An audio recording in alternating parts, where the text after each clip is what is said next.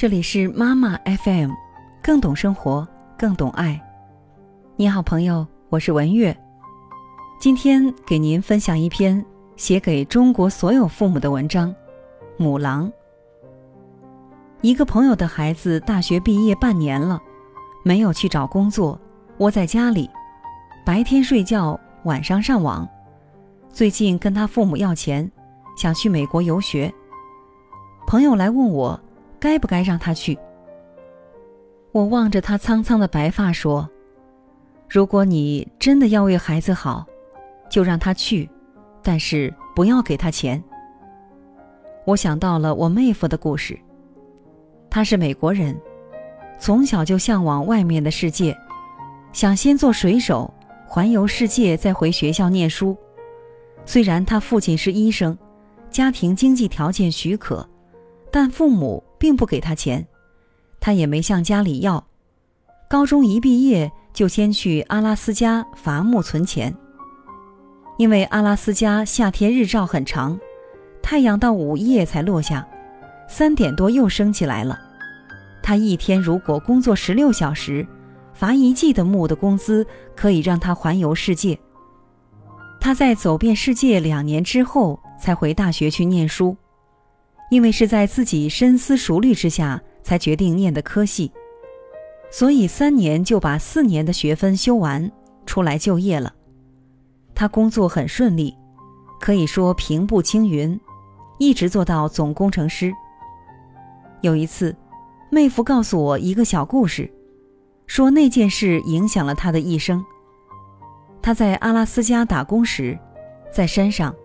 曾与一个朋友听到狼的嚎叫声，他们很紧张地四处搜寻，结果发现是一只母狼脚被捕兽器夹住，正在哀嚎。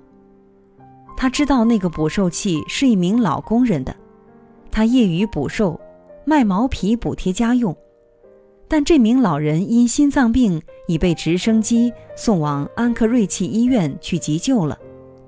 这只母狼会因为没有人处理而饿死。他想释放母狼，但母狼很凶，他无法靠近。他又发现母狼在滴乳，表示狼穴中还有小狼。他和同伴费了九牛二虎之力找到狼穴，将四只小狼抱到母狼处吃奶，以免饿死。他把自己的食物分给母狼吃，以维持母狼的生命。晚上还得在母狼附近露营，保护这个狼家庭，因为母狼被夹住了，无法自卫。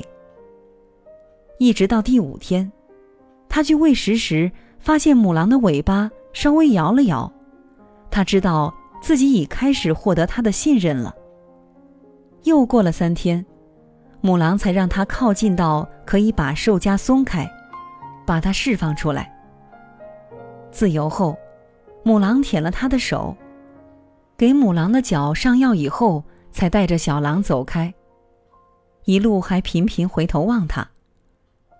他坐在大石头上想：如果人类可以让凶猛的野狼来舔他的手，成为朋友，难道就不能让另一个人放下武器，成为朋友吗？他决定以后先对别人表示诚意，因为从这件事中看出。先释放出诚意，对方一定会以诚相报。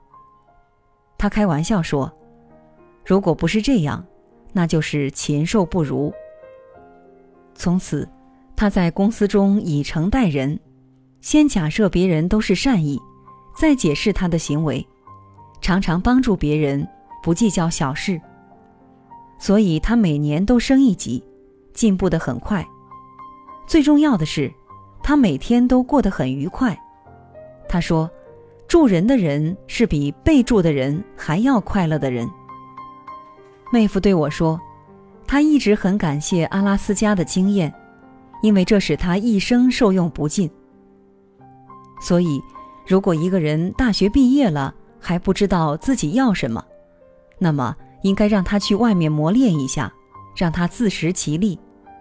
重要的是，父母要舍得放下。”悟到对孩子最好的保护就是不保护，给他一个机会去证明自己，体验人生，相信他也能从中得到一生受用不尽的经验。